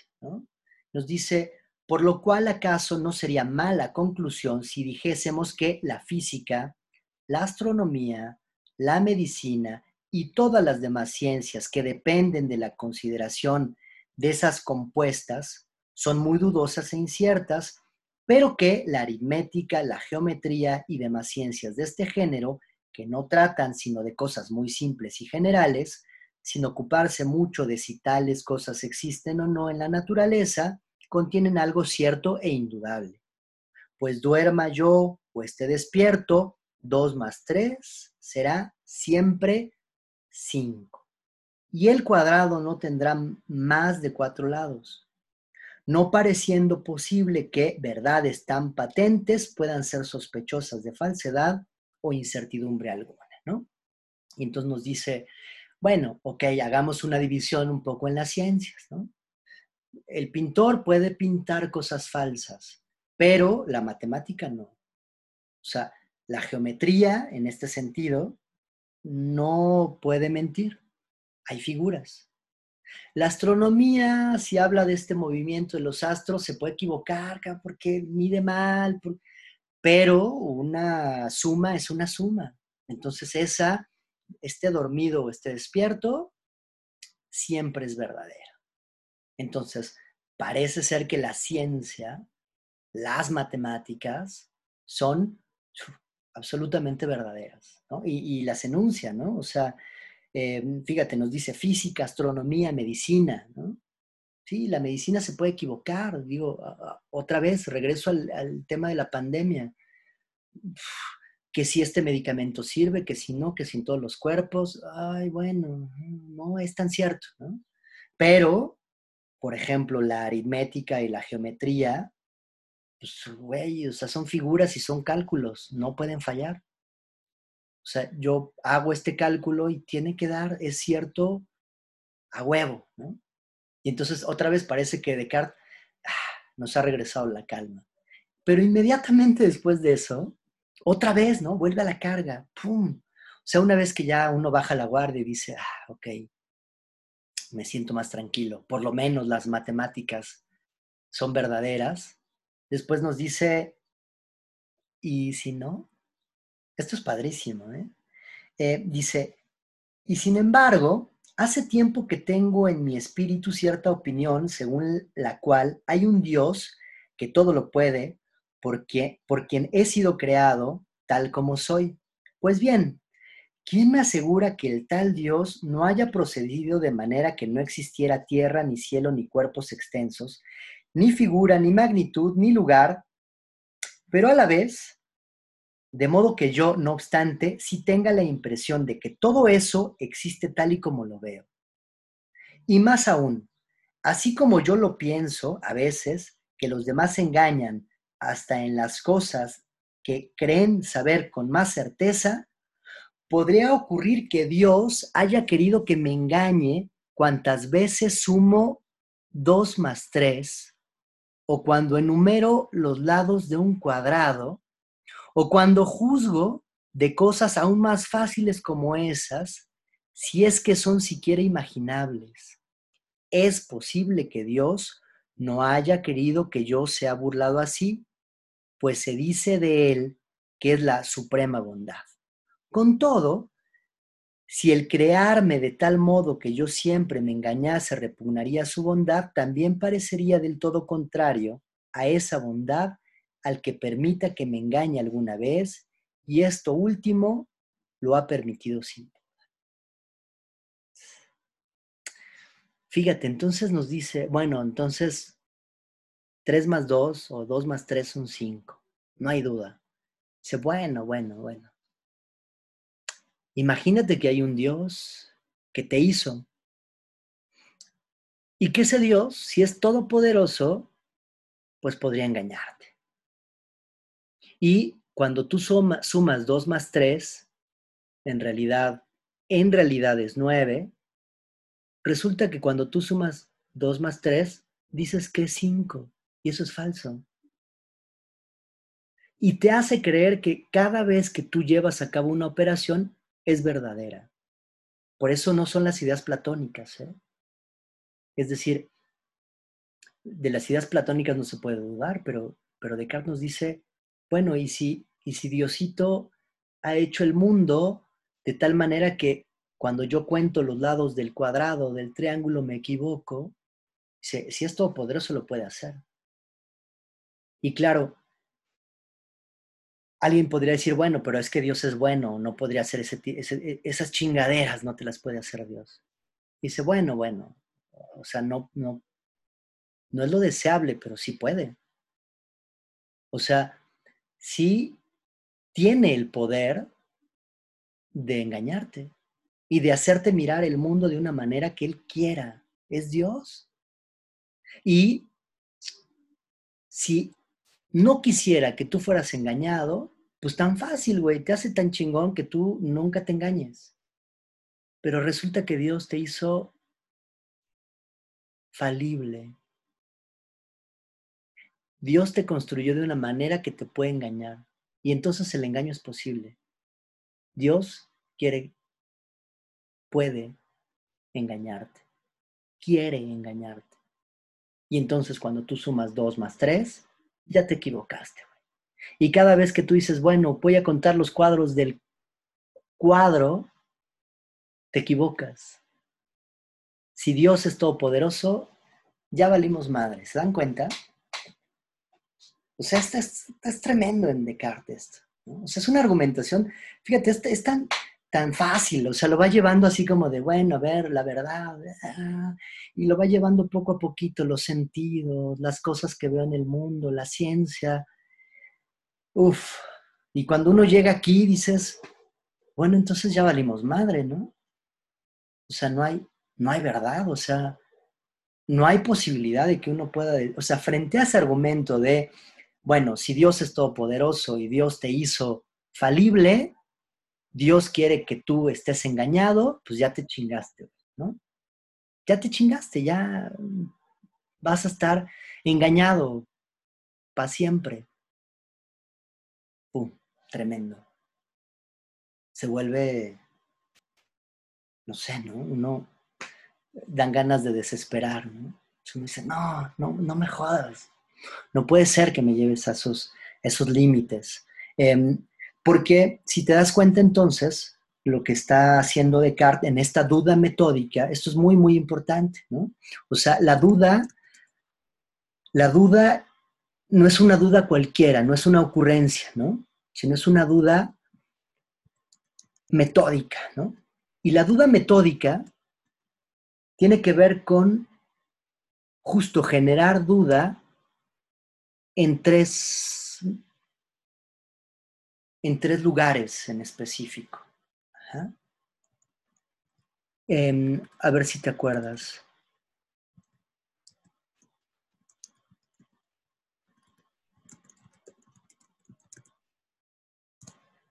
La duda metódica tiene que ver con la duda en el cuerpo, en el mundo y en la conciencia. Sobre eso después vamos a recuperarlo. Es decir, está dudando del cuerpo. Oh, dudo del cuerpo. Ok, no puedo, está bien, puedo dudar de mi cuerpo, pero no puedo dudar del mundo. No, sí, sí puedes dudar del mundo. Bueno, pero no puedo dudar de la conciencia del mundo. Sí, sí puedes dudar de la conciencia. Y entonces cuando nos ha llevado a ese nivel, Descartes, entonces es cuando ha llevado la duda radical. Es decir, la, ha llevado hasta las últimas consecuencias, ¿no? Eso es ser radical y es, muy importante ser radical em, en términos filosóficos. Em, Descartes entonces lleva hasta las últimas consecuencias la duda, la duda del cuerpo, la duda del mundo, la duda de la conciencia del mundo. Ya no puedo decir con, con, tanta facilidad, sí, sí, güey, o sea, dos más tres es cinco. No, ya no puedo, porque podría ser que me estuviera equivocando. y, es posible porque vamos a suponer que hay un genio maligno, después va a cambiar esta idea del Dios por un genio maligno. Em, y, eh, eh, Descartes es muy consciente de esto, porque fíjate, aquí nos está hablando de Dios y eso para su época implicaba un poco peligro, ¿no? O sea, decirnos, oye, entonces nos estás diciendo que Dios es malo, nos estás diciendo que Dios es pasado de lanza con nosotros. Y, y por eso inmediatamente, una vez que ha enunciado el error en el ser humano, va a recuperar esta noción del error en el ser humano para rehacerlo y decirnos, bueno, está bien, no hablemos de Dios, hablemos de, em, no hablemos de Dios, hablemos de un genio maligno. ¿no? Y entonces nos dice, fíjate, habrá personas que quizá prefieran, llegados a este punto, negar la existencia de un Dios tan poderoso a creer que todas las demás cosas son inciertas no les objetemos nada por el momento y supongamos en favor suyo que todo cuanto se ha dicho aquí de Dios es pura fábula. Con todo, de cualquier manera que supongan haber llegado yo al estado y ser que poseo, ya lo atribuyan al destino o a la fatalidad, ya al azar, ya a una enlazada secuencia de las cosas, será en cualquier caso cierto que, pues errar y equivocarse es una imperfección, cuando menos poderoso sea el autor que atribuyan a mi origen, fíjense, ¿eh? cuanto menos poderoso sea el autor que atribuyan a mi origen, tanto más probable será que yo sea tan imperfecto que siempre me engañe. A tales razonamientos nada en absoluto tengo que oponer, sino que me constriñan a confesar que de todas las opiniones a las que había dado crédito en otro tiempo como verdaderas, no hay una sola, una sola de la que no pueda dudar ahora y ello no por descuido o ligereza, sino en virtud de argumentos muy fuertes y maduramente meditados, de tal suerte que en adelante debo suspender mi juicio acerca de dichos pensamientos y no concederles más créditos del que daría cosas manifiestamente falsas, si es que quiero hallar algo constante y seguro en las ciencias. Es decir, nos está diciendo Descartes, hay gente que seguramente cuando yo llegue al punto de decir, bueno, sí, Dios se pasó de lanza y mira, mira lo que hizo de ti, güey. O sea, te hizo mal y te hizo con una naturaleza, con la capacidad del engaño. Entonces, bueno, Dios, o sea, Dios no puede ser ni mala onda o Dios no puede tener tanto poder. Y él dice, no, no, no, espérense, espérense, tranquilos. O sea, cuando yo llego a esto, no es porque yo quiera ir en contra de Dios, es porque quiero un conocimiento cierto. Y me parece que si yo le quito poder a Dios, entonces lo que estoy haciendo es temer a mis errores y entonces eh, voy a renunciar a construir un conocimiento cierto. En cambio, si yo le doy este poder y digo, bueno, a ver, ¿es una posibilidad? Sí, sí es una posibilidad. Que cada vez que yo sume 2 más 3 no es 5, es una posibilidad. Y que yo todo el conocimiento científico que he estado construyendo sea falso, es una posibilidad. Bueno, entonces, si me das chance, dice Descartes, si tú me das chance de eh, de esa posibilidad, porque te lo he demostrado con argumentos, entonces déjame continuar. Y déjame continuar para decirte, hemos encontrado que acabamos de poner todo en duda. Todo, absolutamente todo, el mundo completo. ¿ah? Recupero lo que decíamos al inicio. Estamos preguntando por el fundamento y por eso se vuelve terrible esta primera meditación, porque nos dice, híjole, aparentemente no hay fundamento, no hay verdad. Lo que estoy descubriendo es, las cosas podrían ser de otra manera distinta. Estoy en el engaño, estoy, estoy ahí en el mundo sin saber hacia dónde caminar. Dios es tan poderoso que puede hacer que yo dude de absolutamente todo, todo, le ha, le ha partido la madre, pues, ¿no? A, todo lo que nosotros creíamos, todo, absolutamente todo, a mi cuerpo, a mis emociones, a mis pensamientos, a todo. dice, bueno, si me das chance, vamos a ver a dónde nos lleva una posibilidad tan radical como esta. ¿Ah? Es decir, hay quienes puedan decir, mm, prefiero que Dios no sea todopoderoso y entonces yo me quedo con mis poquitos conocimientos jodidos o sigo por la vía. Digo, bueno, va, güey, me la juego contigo, cabrón, va. Ok, no hay nada cierto, va. Voy contigo y vamos a ver a dónde nos conduce. Em, el, siguiente párrafo, em, no quiero abusar de ustedes, pero bueno, dice, pero no basta con haber hecho esas observaciones, sino que debo procurar recordarlas, pues aquellas viejas y ordinarias opiniones vuelven con frecuencia a invadir mis pensamientos, arrojándose sobre mi espíritu el derecho de ocupación que les confiere el largo y familiar uso que han hecho de él de modo que, aún sin mi permiso, ya son casi dueñas de mis creencias y nunca perderé la costumbre de otorgarles mi aquiescencia y confianza, mientras las considere tal como en efecto son, a saber, en cierto modo dudosas como acabo de demostrar, y con todo muy probables, de suerte que hay más razón para creer en ellas que para negarlas. Por ello pienso que sería conveniente seguir deliberadamente un proceso contrario y emplear todas mis fuerzas en engañarme a mí mismo, fingiendo que todas esas opiniones son falsas e imaginarias, hasta que habiendo equilibrado el peso de mis prejuicios, de suerte que no pueda inclinar mi opinión de un lado ni del otro, ya no sean dueños de mi juicio los malos hábitos que lo desviaban del camino recto, que pueden conducirlo al conocimiento de la verdad. Pues estoy seguro de que entre tanto no pueda haber peligro ni error, de ese modo de proceder y de que nunca será demasiada mi presente confianza y puesto que ahora no se trata de obrar, sino solo de meditar y de conocer. Nos dice Descartes, bueno, está bien, o sea, si no quieres seguirle, no hay pedo, ya. Hasta aquí le podemos dejar, pero estoy seguro que te va a quedar la duda, güey, o sea, ya no vas a poder mirar las cosas que te rodean y tu propia corporalidad sin esta duda. Entonces, ¿no crees que sería saludable que continuáramos? Vamos a ver a dónde nos lleva, ¿no?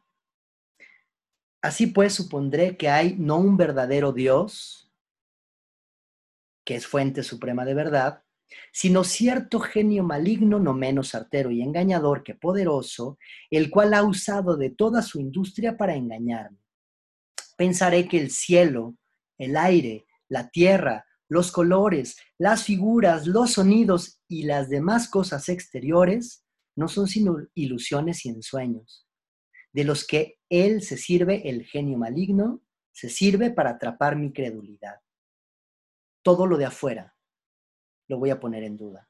Me consideraré a mí mismo como sin manos, sin ojos, sin carne, sin sangre, sin sentido alguno, y creyendo falsamente que tengo todo eso permaneceré obstinadamente fijo en, mi en ese pensamiento, y si por dicho medio no me es posible llegar al conocimiento de alguna verdad, al menos está en mi mano suspender el juicio.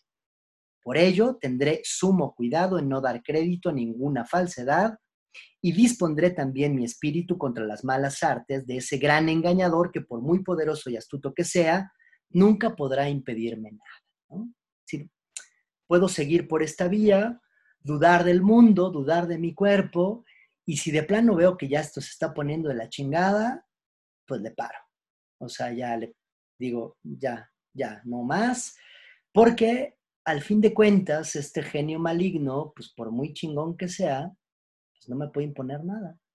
O sea, yo puedo suspender mi meditación cuando quiera. Y entonces eh, eh, podría ser lo más saludable. Entonces, bueno, no sé si, eh, si hasta aquí tengan alguna duda, pregunta, comentario. Em, vamos, si, va quedando más o menos claro. Les decía, quiero ocupar estos últimos 10 minutos para, eh, para conversar con ustedes, para que si tienen dudas, si, si, quieren comentar algo, o sea, oye, a mí veo y pienso, lo ocupemos, ¿no? Eh, entonces, bueno, eh, les digo, si en cualquier momento abren su micrófono y pueden, pueden intervenir. Em, no sé qué, qué piensan.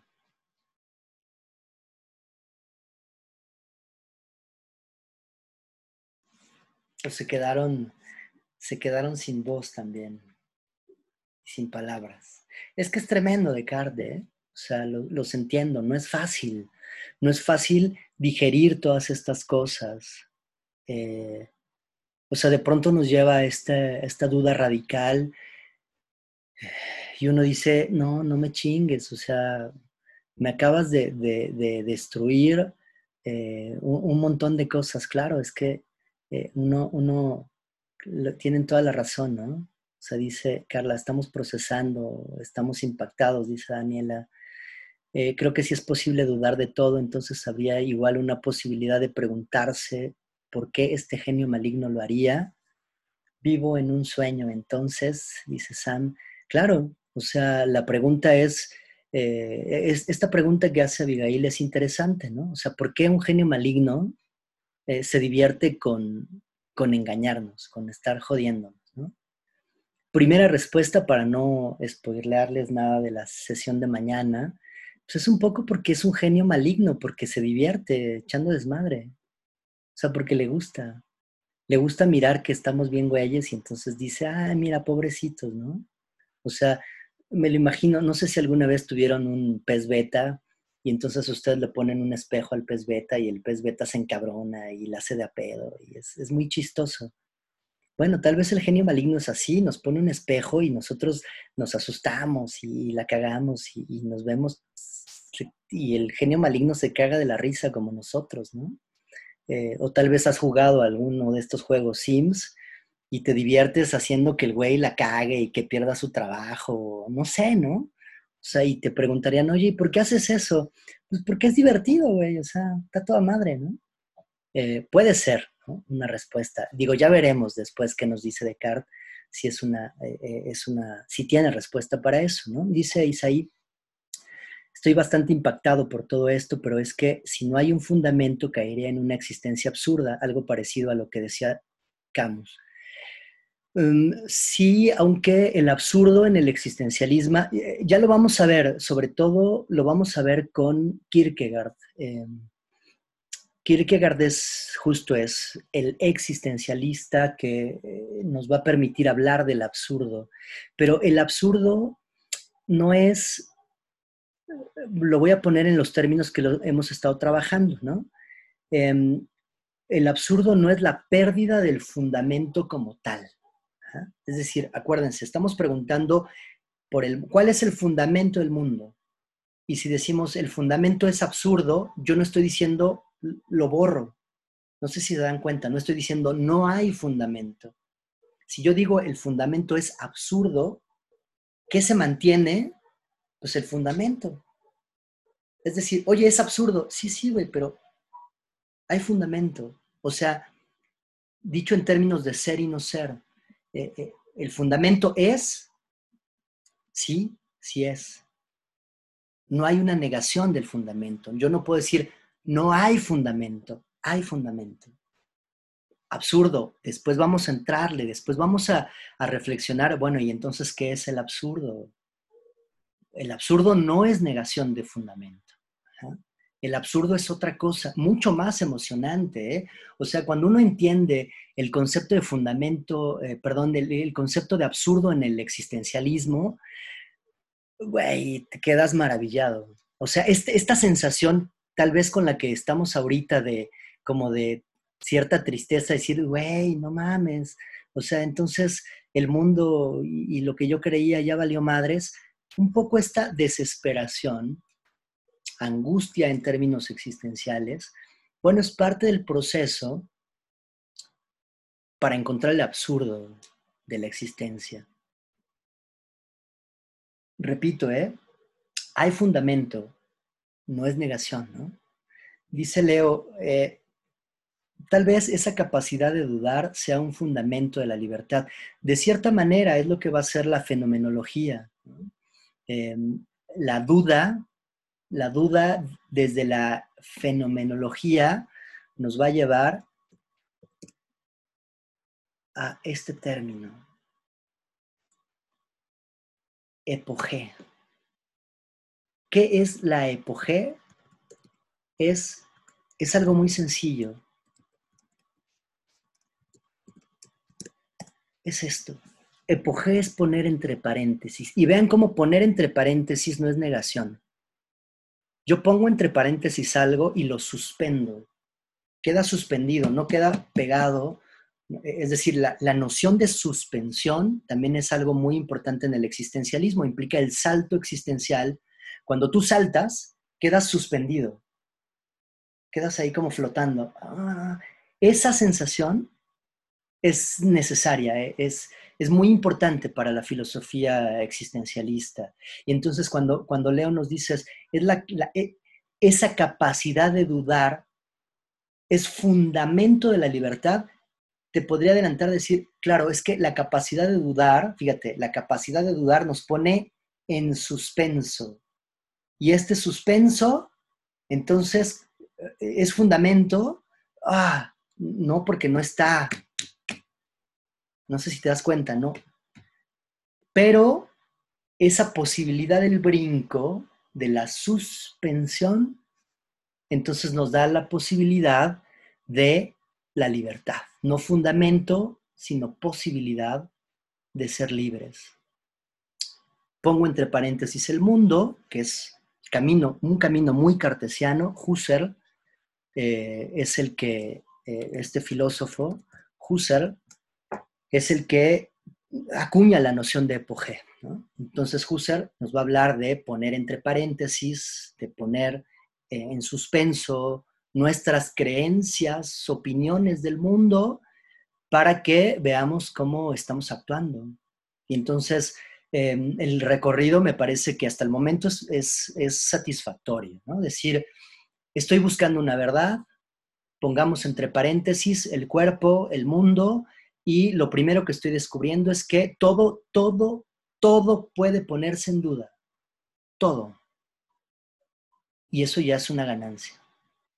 Eh, no se angustien por el fundamento todavía, ¿no? Es decir, Descartes no nos ha dicho, entonces no hay fundamento.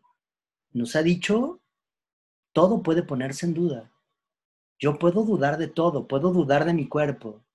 Y, y en serio, pregúntatelo. Oye, ¿puedes dudar del cuerpo? ¿Puedes dudar de tu corporalidad?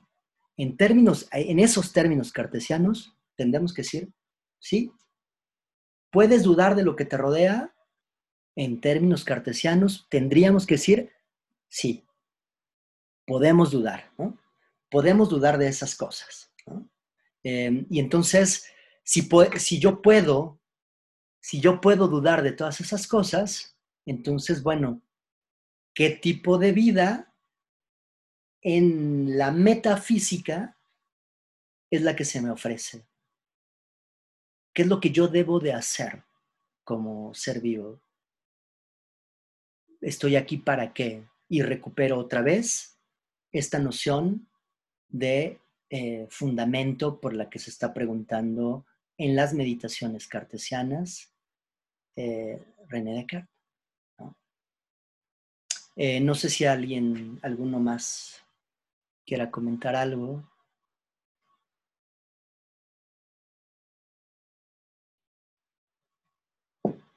Em, bueno, síganlo pensando, síganlo meditando. Eh, quiero decirles que es, es un verdadero placer eh, poder hacer filosofía con ustedes. Es un verdadero placer volver a encontrarlos, aunque sea por esta vía. Eh, gracias por dedicarle estas dos horas a pensar filosóficamente. espero que valga la pena este esfuerzo que hacemos. Em, Hermes pregunta, ¿el fundamento sería la duda? No, ahorita no hemos hablado de fundamento todavía, ¿no? O sea, eh, Descartes no ha dado la respuesta, ¿no? Nos ha dicho, lo único a lo que hemos avanzado es que todo está en duda, todo se puede poner en duda, ¿no? La duda no es fundamento todavía, La duda no me ha fundamentado nada. Em, lo único lo único, después vamos a ver cuál es el fundamento cartesiano. Le digo, no, no se desesperen para llegar ahí, o si se desesperan mucho, terminen las seis meditaciones y ahí van a encontrar la respuesta. Eh, dice Carla, pero no necesariamente tiene que ser maligno, ¿no? Al final de cuentas, las mentiras para bien o para mal le dan composición a la vida, o bueno, esa duda es la que abre más posibilidades. Bueno, aquí, Carla, híjole, esto es padrísimo, porque Em, el concepto de mentira es un concepto que, sobre todo me voy a detener con Nietzsche. Eh, la mentira, eh, que es muy diferente al genio maligno. ¿eh? El genio maligno, el genio maligno es como un genio tramposo que, que te decía, le encanta como hacernos travesuras. es decir, no es malo en el sentido de que nos aplasta y nos hace daño, sino como que nos pone esta especie de diablito que te pone las cosas como más así, ¿no? Solo para chingar, pues, ¿no? Eh, te digo, no sé si eh, no sé, está, imagínate que pones a una criatura en un, en un laberinto y entonces ya que va a llegar a la salida, le pones una barrera para que se desvíe del camino y entonces no llegue. Y entonces tú te cagas de la risa y dices, ay, qué, cagado, güey. Y, el güey sigue buscando la salida y tú estás entretenido poniéndole esas, o sea, estas cosas para que el, güey siga buscando la salida, porque hay una salida, pero tú te diviertes un poco con ponérsela. Un poco, esa es la idea de genio maligno que tiene Descartes. O sea, es un tipo que gusta con estarnos como jodiéndonos la existencia, no por maldad, en términos éticos, sino, ah, o sea, em, solo porque le encanta como estarnos jodiendo, pues, ¿no? Em, entonces, esa, es un poco la, idea, ¿no? del genio maligno. Y te decía, la mentira, la mentira es una noción diferente, que ya no me adelanto con esto, ¿no? La mentira cobra nociones frente a, eh, por ejemplo, ahí tal vez convendría eh, acudir a, algunos otros relatos, ¿no? Pero bueno, e, esto lo veremos ya después, ¿no? Eh, lo, veremos con más calma. Entonces, vamos a ver la noción de mentira en relación a la verdad o la, la, noción de mentira en un contexto social es diferente, porque claro, tiene, tiene, la mentira es al contrario, es una cosa muy importante. Eh, pero bueno, primero tenemos que, definir algunas otras cosas. Andrea nos dice, entonces, nuestra libertad de pensamiento, pensamiento y nuestra capacidad de conocer nunca van a ser 100% libres, porque siempre van a estar ahí el genio maligno. Bueno, otra vez, hasta donde hemos avanzado con Descartes, sí. O sea, aparentemente sí, ¿no? Aunque él mismo, si recuerdas esta última parte que, leíamos, nos decía, eh, no. O sea, porque el genio maligno me puede engañar, pero no me puede imponer nada. Entonces, claro que yo puedo pensar un montón de cosas. Y, claro que es, es poderoso, pero digamos, no es todopoderoso. El genio maligno, otra vez, puede ponerme estos obstáculos en el laberinto para que yo la cague, pero nada más eso, obstaculizarme, no puede hacer otras cosas más. Entonces, eh, ya lo veremos, ya veremos cuál es la, digo, porque ahorita queda un poco como el capítulo de serie, ¿no? O sea, y, y, logrará, salir del laberinto. Bueno, pues si quieren saberlo, pues nos vemos el día de mañana, ¿no? Eh, no les digo, no quiero abusar tampoco de ustedes. Si quieren, mañana eh, a las 5 eh, piénsenlo bien y, a las 5 y 10 que iniciemos nuestra sesión, empezamos con estos comentarios, ¿no? O sea, empezamos a hablar de estos comentarios y luego ya le dedicamos a la lectura, ¿no? Dice Carla, si ya estuviera todo determinado como verdad única, pues qué chiste. Es como que el genio maligno es juguetón. Sí, mañana, mañana pijamada. Puede ser, estaría divertido. bueno, chicos, pues eh, les digo, tampoco quiero abusar y cansarlos. Sé que de pronto estar muy atentos así en la computadora es, pesadito, pero síganlo, síganlo reflexionando, ¿eh? síganlo meditando. Em, eh, mañana recuperamos estas, estas ideas, estas, estos comentarios. Empezamos mañana la sesión con esto, ¿no? Eh, con, con, estas, eh, con estas participaciones sobre nuestra capacidad de conocer eh, esto que nos dice eh, Andrea y que nos dice Carla, si quieren, ¿no? Entonces, bueno, les repito, es un placer para mí volverlos a ver, en serio, es emocionante para mí hacer filosofía con ustedes, es un placer. Y bueno, cuídense mucho y nos vemos, nos vemos el día de mañana.